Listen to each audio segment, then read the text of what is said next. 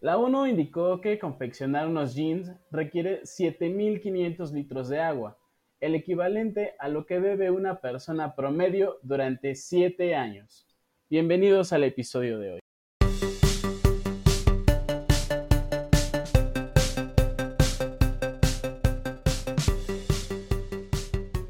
El día de hoy tenemos de invitada a una diseñadora de moda que se preocupa por el medio ambiente ella es Brenda Hernández. Bienvenida, Brenda, al podcast. Hola, hola Sergio, eh, mucho gusto. Eh, estoy muy contenta de haber recibido esta invitación y de poder tener este espacio aquí en Perspectiva Verde y quizá contándoles mi experiencia acerca del estilo de vida que llevo y un poco acerca de la moda puedes inspirar tal vez a alguien de los que nos esté escuchando a que cambie su estilo de vida o sus hábitos y pues que empiece con pequeñas acciones, que sabemos que pequeñas acciones, pero en grandes cantidades, pueden hacer un gran cambio en nuestro planeta. Perfecto, Brenda. Pues muchas gracias por estar en, en el podcast, por haber aceptado esta invitación. Cuéntanos un poquito de ti, ¿Quién eres y hace cuánto empiezas con esta, eh, pues con esta intención de cambiar tu estilo de vida? Pues mira, yo eh, tengo 27 años, soy de aquí de, de, México, nací y crecí en la Ciudad de México, específicamente en Xochimilco.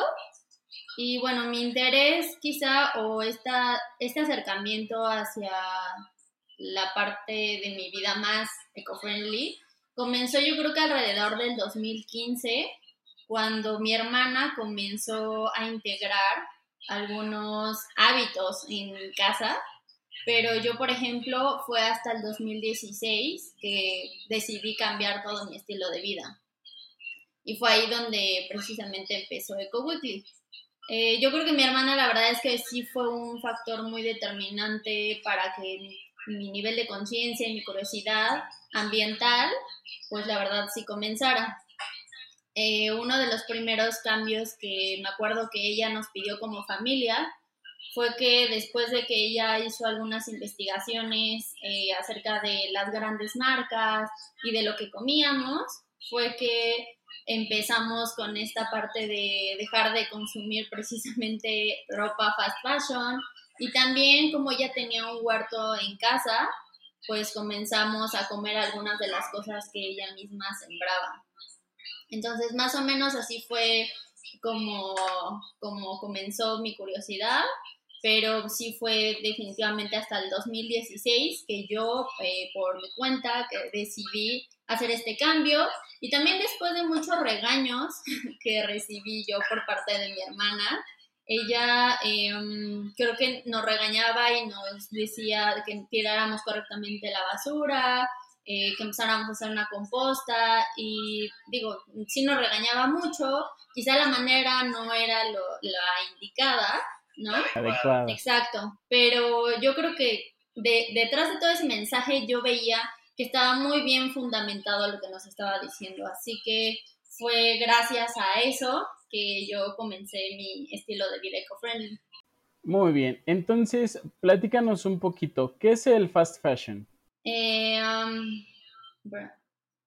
mira, el fast fashion, de su traducción literal, es eh, moda rápida, pero es una moda rápida y accesible que es, este tipo de moda propone tener muchas opciones pero al ser tan accesible, estamos hablando de que hay problemas ah, desde la cadena de suministro que involucra pues o sea, o sea, los costos de manufactura, desde cómo se, cómo se, cómo se siembra, eh, inclusive eh, también en, en dónde trabajan estas personas que, que hacen nuestra ropa, ¿no? Eh, un ejemplo de, fast fashion o de marcas fast fashion, pues encontramos todo el grupo de Inditex, que vendría siendo Zara, Bershka, Pull&Bear,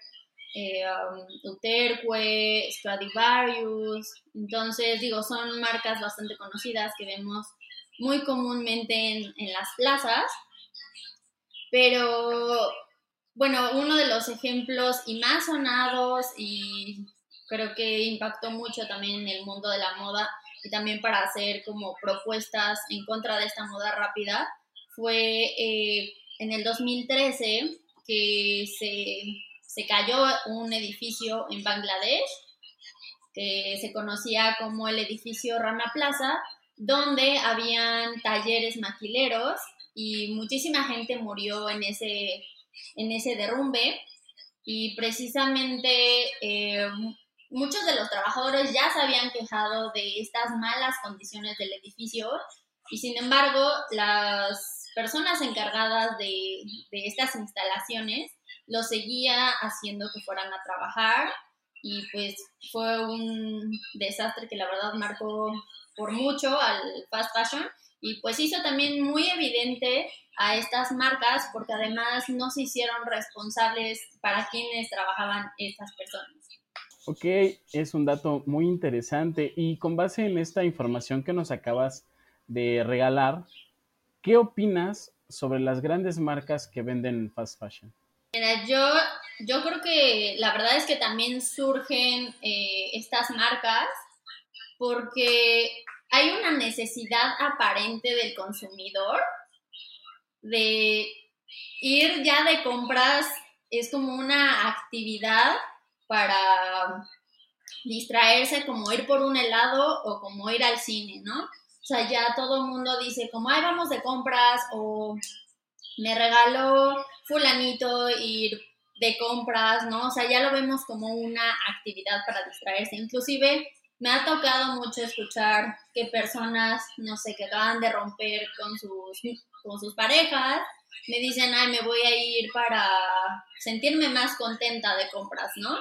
Entonces, yo creo que también, em, honestamente, no sé cómo alguien que sabe de todos estos problemas que hay detrás en la cadena de suministros, cómo pueden abusar, la verdad, de la necesidad de la gente para, para ellos obtener un beneficio y explotar como esta necesidad.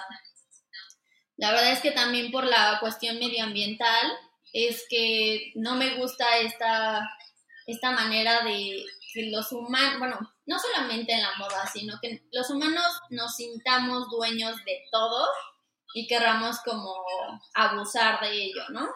Entonces, esclavizar también a la tierra, al medio ambiente, a fertilizantes o inclusive modificar algunas semillas para que nos den las cosas del tamaño que querramos y como las querramos, la verdad es que pues no, no me, ah, bueno, a mí no me gusta mucho ese pues ese tipo de, perspectiva de negocio, ¿no? Porque al final del día estas marcas son negocio y están explotando, están explotando la necesidad de la gente y sobre todo porque se están agarrando de países muy, muy vulnerables. Muy bien, en este sentido, ¿cómo se ve el fast fashion ante los ojos de una diseñadora que se preocupa por el cuidado del planeta? Mira, yo creo que la verdad son un monstruo muy, muy gigante y que, y que sin duda yo creo que viendo toda la magnitud y el poder que estas tienen, bueno, el fast fashion tiene ahorita en la moda, yo creo que es un poco más viable ahorita llegar desde el lado del consumidor y enseñarles cómo, cómo su, su modo de consumo sí tiene un impacto tanto social como medioambiental. Eh, también concientizar a los consumidores en general que el poder que ellos tienen es muy, muy grande y que si ellos deciden rechazar precisamente este tipo de opciones, estas grandes empresas se van a empezar a preguntar por qué, ¿no? ¿Por qué no las están comprando? La verdad es que para mí fue sí un poco complicado mover como este punto de vista desde diseñadora, porque al final del día yo creo que todos somos consumidores, todos los eh, profesionistas somos consumidores también. Y creo que también está desde el punto de vista que lo veamos desde cómo seleccionamos eh, nuestros productos y por qué los compramos, ¿no? Y también eh, tener esta responsabilidad desde cómo hacemos los productos hasta qué va a pasar con ellos después de que nuestro consumidor los deseche, ¿no? Después de que tenga, de que termine su vida útil, también nos tenemos que, que preocupar por eso. Así que yo creo que es ahí un tema de conexión o de comunicación con tu consumidor, de que se cree como una alianza, ¿no? De garantizar que desde que tú estás haciendo los productos hasta que le llegan a él, van a reintegrarse, ya sea eh, en un reciclaje o que lo puedan reintegrar ellos eh, a la tierra o ver como todo ese proceso. Entonces, ¿cómo describirías, Brenda, el impacto ambiental que genera la moda en general? Mira, eh, la verdad es que la industria de la moda es algo gigantesco que muchas veces no nos ponemos a pensar, que es un reflejo completamente social y económico que viene desde hace muchísimas épocas, ¿no? Y de hecho yo creo que el fast fashion es un reflejo perfecto de lo que estamos viviendo ahora. Em, la verdad es que también creo que la moda se ha convertido en un fenómeno aspiracional, desafortunadamente materialista, y que a través de imaginarios que te van vendiendo las, las marcas, las empresas, el consumidor las va asociando ya sea a un estereotipo de belleza o a un nivel socioeconómico que les va a poder traer felicidad, ¿no? Así que em, yo creo que precisamente esta falta de identidad por las personas es que ha hecho que la moda tenga un papel tan importante en el impacto medioambiental porque si además de esta búsqueda de identidad que la gente, bueno, compra y cree que tiene a través de los objetos, si a eso le sumamos que estos objetos no tienen la calidad necesaria y les van a durar muy poco tiempo, pues estamos hablando de un consumo bien masivo. Y la moda no solamente ropa, ¿no? Estamos hablando también de accesorios, de maquillaje, de muchísimas cosas, inclusive del cabello, ¿no? Ya es como todo un conjunto y pues yo creo que sí tiene un peso bien, bien importante eh, la parte social y cómo la gente a través de la moda pues está buscando esta identidad y llenar como quizás hasta algún vacío que tienen eh, de algunas otras cosas.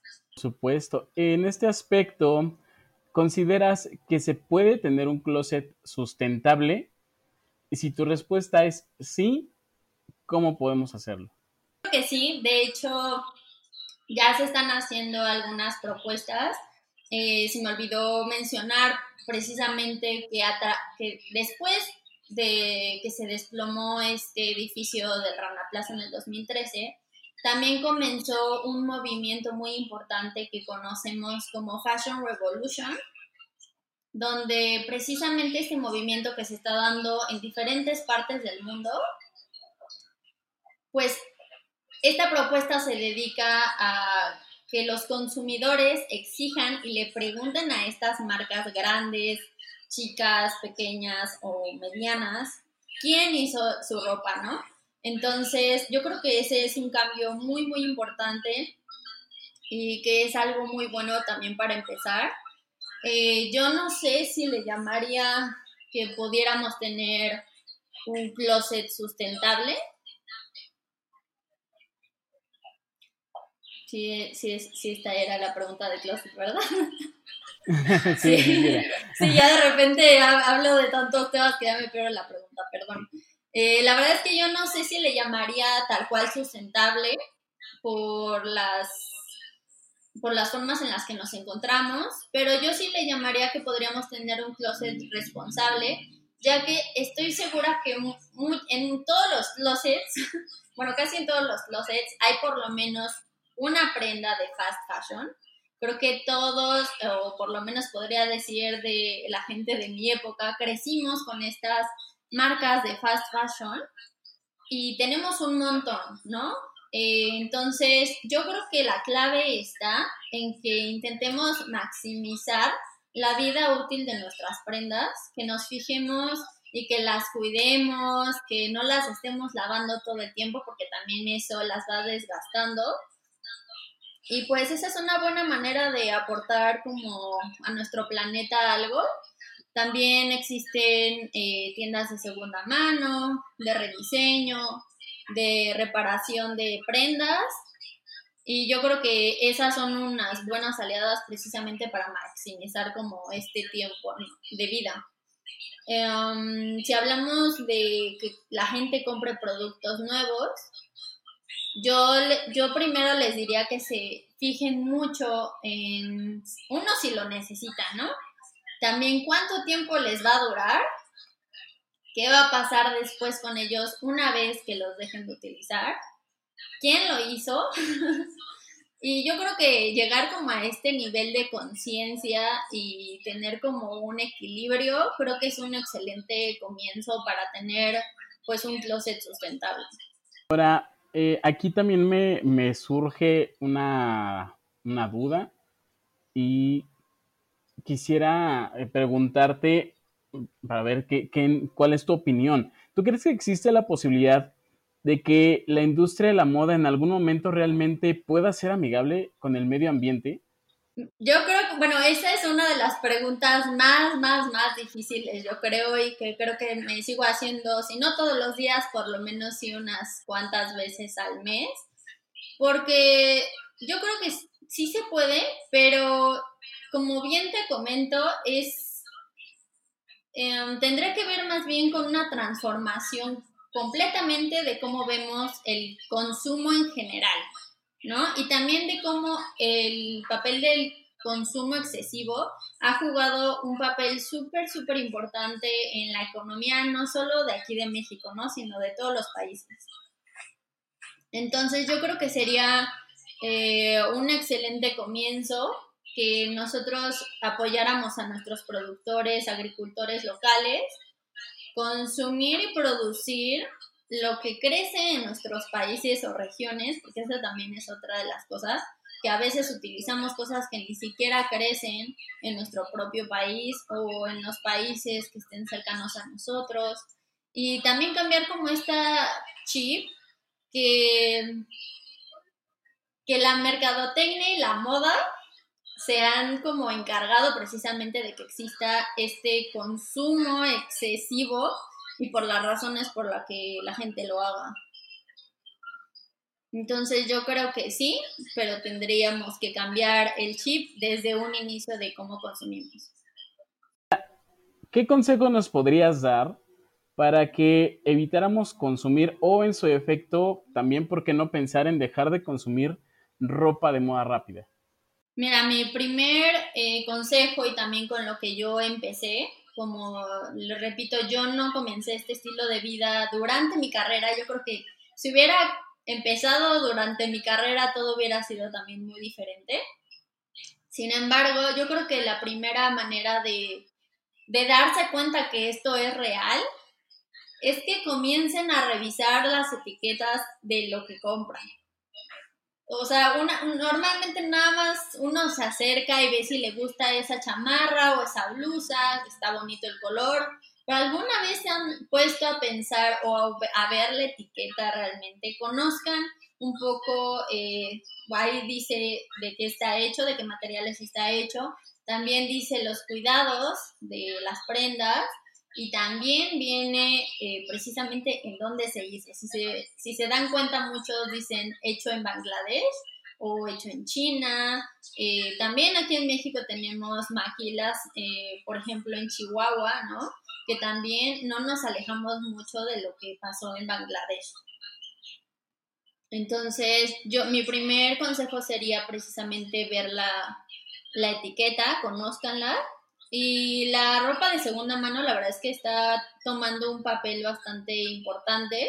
Ya hay bastantes opciones. El rediseño de prendas también. De hecho, se sorprenderían como una prenda que quizá ni siquiera ya la utilizan porque no les gusta el largo, porque no les queda, cómo la pueden rediseñar y transformar en otra prenda bien diferente. Eh, también el consumo del slow fashion, que es precisamente como lo opuesto al fast fashion. Eh, también hay algunas opciones ya mexicanas y si no, bueno, también las marcas locales o artesanales inclusive, ¿no? Porque muchas de las piezas artesanales están hechas eh, de materiales naturales, inclusive de tintes naturales. También otro consejo y que a mí me encanta es ir a bazares. En lugar de ir a las plazas comerciales cuando estén buscando alguna pieza, ya sea de ropa o de calzado, de accesorios, vayan a ver estos bazares, a conocer nuevos proyectos. Y otra de las eh, herramientas que tenemos muy a la mano es precisamente las redes sociales. Entonces, busquen a través de las redes sociales. A mí algo que me ha funcionado muy, muy bien en Instagram, por ejemplo, es meterme al hashtag hecho en México y verán que les aparecen un montón de opciones de proyectos y de marcas. Y no solamente de moda, les repito, sino de productos de cuidado personal, eh, productos para el hogar, eh, productos de alimentos. Entonces, dense una vuelta también a estas propuestas porque muchas veces decimos que no las conocemos, pero están simplemente en la búsqueda de un hashtag tan fácil como hecho en México y ahí vendrán toda la lista de opciones que mm, se van a, bueno, mm, se van a sorprender de la cantidad de opciones que hay, la verdad. Son unos consejos que creo que no, no son difícil de, de poder tomarlos, en este caso, pues para quien tenga y quiera una, pues una vida más este, sustentable y pues en este caso pues más amigable también, ¿no? Con la naturaleza. Regálanos dos anécdotas buenas que te hayan pasado en relación con el fast fashion y el cambio de los hábitos. Mira, em, yo creo que una de las más importantes y por las cuales disfruto mucho lo que yo hago es que he conocido muchísima gente muy, muy buena, muy amable, muy inteligente y me ha hecho crecer a mí como persona. He aprendido muchísimas cosas que yo no me imaginaba. Así que yo creo que conocer a ellos e inclusive llamar a muchos de ellos ya mis amigos es una de las cosas que mejor me han pasado por EcoBooty. Otra de las cosas que podría yo decirles como una experiencia buena es que la verdad me he sentido muchísimo más en paz conmigo, de que estoy haciendo lo que está en mis manos por dejarle, digo, yo no tengo hijos, tengo una sobrina, pero por dejarles también a las próximas generaciones un mejor planeta, un planeta muchísimo más saludable y cuidarlo desde mis acciones, desde lo que esté a mi alcance, poder hacer todo lo que pueda. No quisiéramos que pasaran, pero pues a todos nos han llegado esas anécdotas malas, ¿no? Entonces, ¿cuáles son las dos anécdotas malas que tú más recuerdas, Brenda?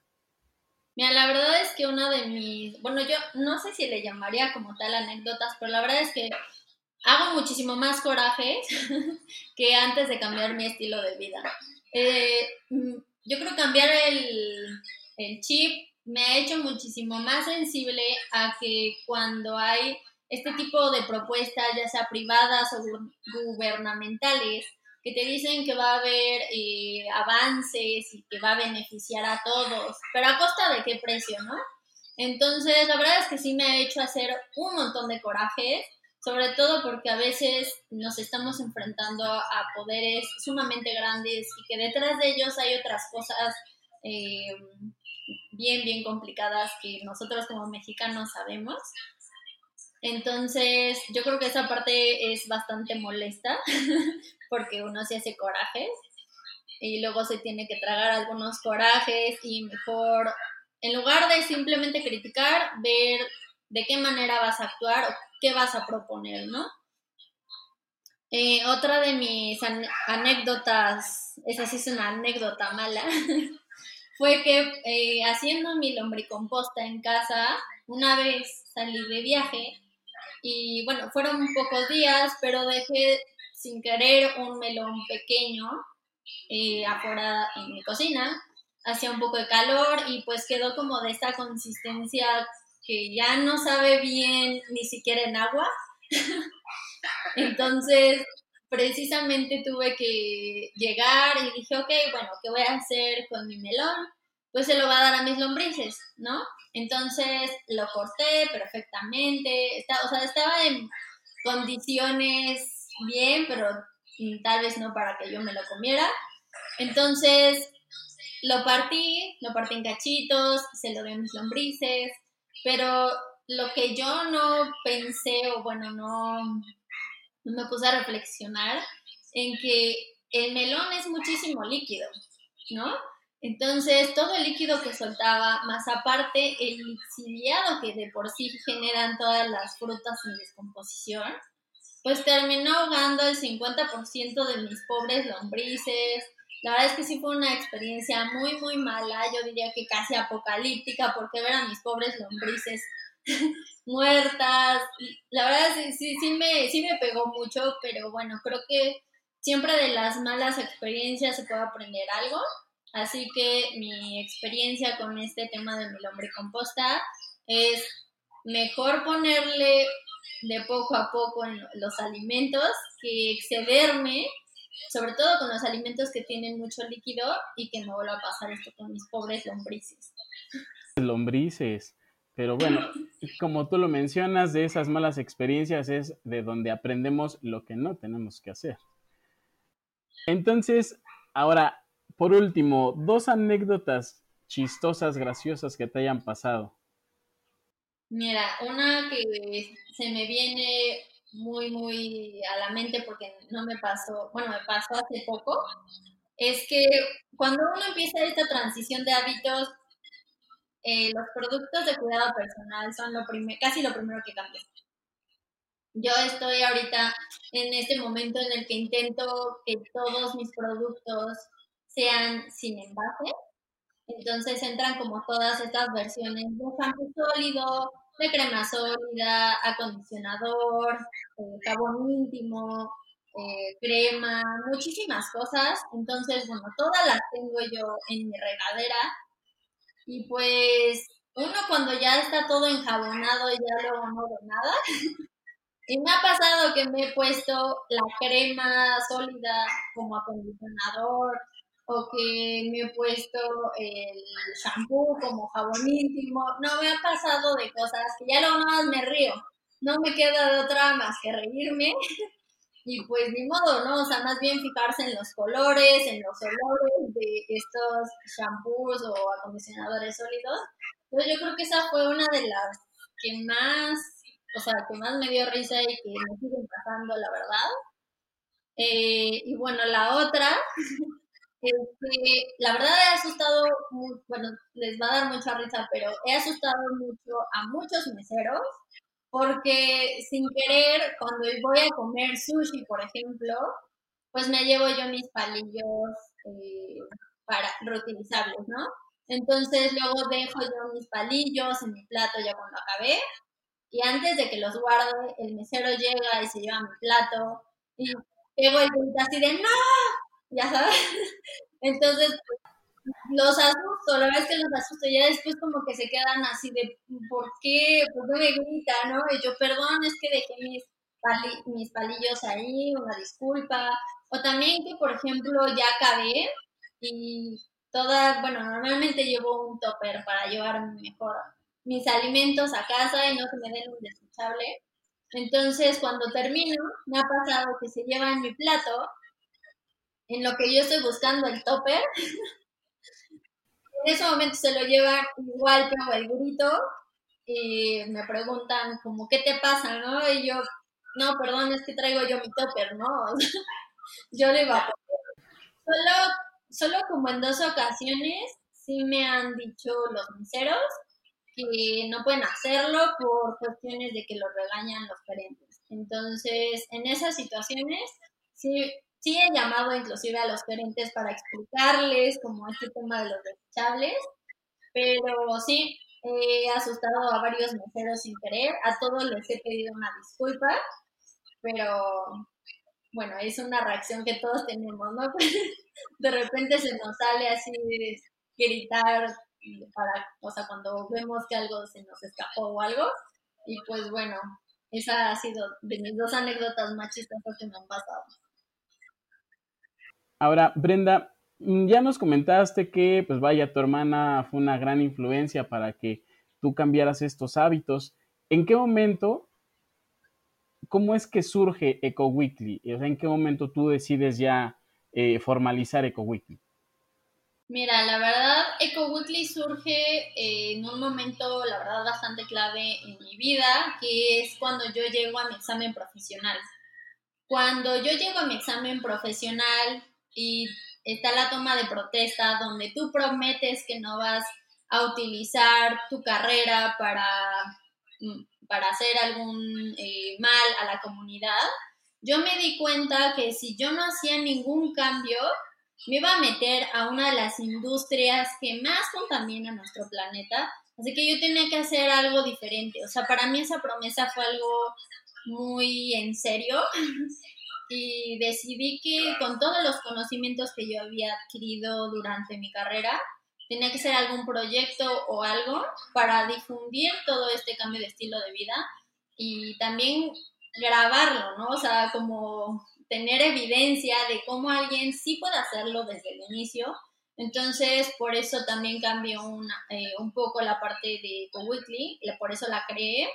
Y también porque durante mis prácticas profesionales eh, y también en redes sociales yo comencé a ver el poder precisamente que tenía Instagram en la, en la vida de las personas y también los famosos influencers o los bloggers, el papel que tienen luego bien importante en el consumo de las personas. Así que decidí crear EcoWeekly también como un blog y con ello pues motivar a más personas, pero a que cambiaran su estilo de vida por uno muchísimo más amigable con el medio ambiente. Ahora, en este aspecto, ya una vez que tú creaste Eco Weekly y que eh, pues te tomas la promesa de tu, profesión de manera literal, ¿tú esperabas que este proyecto llegara hasta donde está en este momento? Mira, yo creo que no pensé que fuera a crecer tan rápido, la verdad. Eh, estuve rondando de varias cuentas por temas de algunos errores que tuve, de muy, muy tontos, la verdad, de que en algún momento sin querer borré una de mis cuentas de CoWeekly porque piqué algo mal. Entonces fue todo un proceso. Pero bueno, en el 2019 justamente fue donde más creció EcoWeekly, fue en este último año. Y la verdad es que este crecimiento me alegra mucho porque he conocido a muchas personas que ahora siguen mi cuenta que he motivado a que generen estos pequeños cambios, ya sea desde que separan correctamente su basura y me han mandado fotos o que empezaron a hacer un huerto en casa. Eso la verdad es que a mí me, emociona muchísimo y la idea es precisamente motivar cada vez a más más personas a que cambien eh, desde sus hábitos, que es algo súper importante, y pues que empiecen eh, con estos pequeños cambios y que día a día vayan integrando eh, nuevos hábitos, que no lo dejen solamente en pequeñas acciones, ¿no? Que realmente reflexionen y aprendan a respetar y esta idea de que el humano es parte de algo, no es dueño de la tierra, no es dueño de la naturaleza, somos parte de algo y tenemos que conocer muy bien ese lugar. Entonces, la verdad es que estoy muy contenta con el crecimiento de GoWeekly. Espero que con el tiempo eh, vaya creciendo eh, más, sobre todo como proyecto, no tanto yo como persona o como influencer, para nada. Yo creo que la, lo que a mí más me importa es que este proyecto, lo lleve que lo lleve, pueda motivar a más personas a que cambien su estilo de vida. Perfecto. Pues sí, creo que compartimos el, esa intención, Brenda, que EcoWeekly pueda crecer, que pueda llegar a más oídos, a más personas y que obviamente muchísimo más gente se involucre con este gran proyecto llamado EcoWeekly. Y precisamente para que la gente pueda integrarse, se pueda enterar de todo lo que está haciendo Eco Weekly. Platícanos en dónde puede encontrarte la gente, tus redes sociales, ¿cuáles son? Mira, eh, la, en la que estoy yo más activa eh, el día de hoy es en Instagram. En Instagram me pueden encontrar como arroba eco-weekly. En Twitter también tengo cuenta, me encuentran de la misma manera.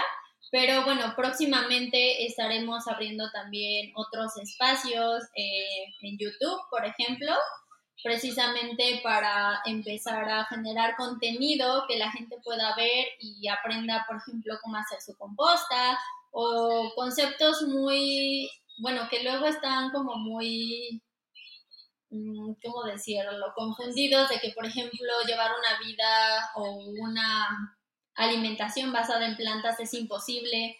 Entonces, precisamente como darles estas herramientas y tener también algunos conocimientos de varios profesionales que se dedican a este tipo de cosas, a que les den herramientas de que ellos se sientan más seguros de tomar este cambio y que sepan que no, que no están solos, ¿no? Que hay muchas personas que también están experimentando lo mismo. Entonces, eh, ahorita me pueden encontrar en Instagram y ya posteriormente yo estaré publicando eh, las siguientes redes sociales en las cuales vamos a ir entrando. Muy bien, Brenda. Pues muchas gracias por haber aceptado esta plática para Perspectiva Verde. ¿Algo con lo que quieras eh, concluir esta plática? Pues nuevamente muchísimas gracias eh, Sergio por el espacio y pues que todos los que nos están escuchando que justamente aprendan de estas malas experiencias, por ejemplo, que yo he tenido y que pongan en práctica todo esto que les menciono, de ver las etiquetas, de preguntarse de qué son los materiales. Y bueno, si en alguna cosa yo puedo ayudarles, con mucho gusto, si me escriben a mi Instagram, y lo recuerdo, estoy como arroba eco-weekly, yo con mucho gusto puedo eh, resolver sus dudas y en caso también de que yo no sepa eh, esa duda que ustedes tengan, con muchísimo gusto yo podré eh, llevarlos con alguien que sea experto en el tema y que pueda explicarles más y sacarlos de esa inquietud que ustedes tengan. Sigan a Brenda y a Eco Weekly en Instagram para que se enteren de todos los nuevos proyectos, de también lo que ya está haciendo y pues para que si tienen alguna duda y quieren incorporarse a esta vida más eh, sustentable y más amigable con el planeta, pues puedan por ahí también tener contacto con Brenda. Nuevamente te agradezco el que hayas platicado con nosotros. Gracias a ustedes también por darle play a este episodio y nos vemos en el siguiente episodio de Perspectiva Verde.